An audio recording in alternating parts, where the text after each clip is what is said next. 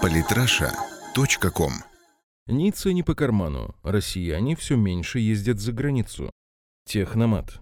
Ассоциация туроператоров России летом 2016 года в очередной раз констатировала сокращение на 30% количества российских туристов, выезжающих отдыхать за границу. Такая ситуация наблюдается уже третий год подряд. На треть рынок обвалился еще в 2014 году. Тогда это стало следствием резкой девальвации рубля и дружных банкротств туристических компаний, основательно подорвавших доверие россиян к отрасли. В 2015 году мы могли наблюдать нарастание экономического кризиса, приводящее к сокращению доходов населения. Поэтому тренд на сокращение рынка выездного туризма сохранился. И вот уже 2016 год, и мы наблюдаем всю ту же картину. Крупнейшие сети, занимающиеся выездным туризмом, в целом подтверждают статистику АТОР. Некоторые и вовсе говорят о том, что на самом деле все обстоит еще хуже. По информации сети «Горячие туры», летом 2016 года продажи и вовсе сократились аж на 50%. При этом причина обвала туристического рынка в этом году сложнее, чем в прошлых. Курс валют, казалось бы, стабилизировался, и туристы могли бы чувствовать себя увереннее.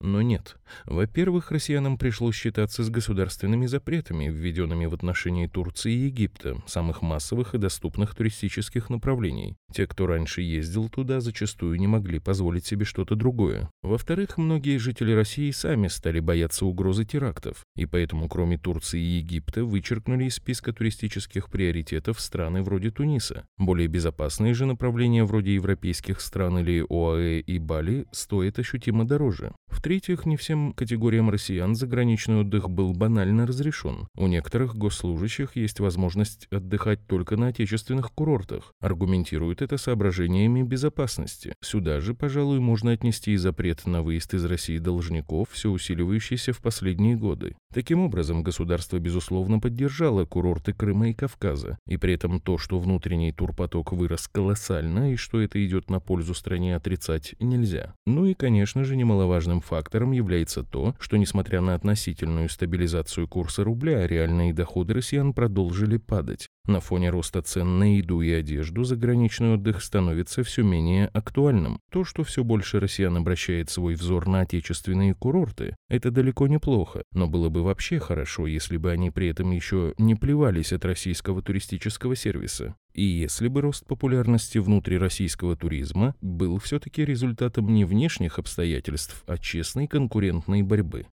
Подписывайтесь на наш канал в Телеграм. Самые интересные статьи о политике и не только. Читайте и слушайте каждый день на сайте polytrasha.com.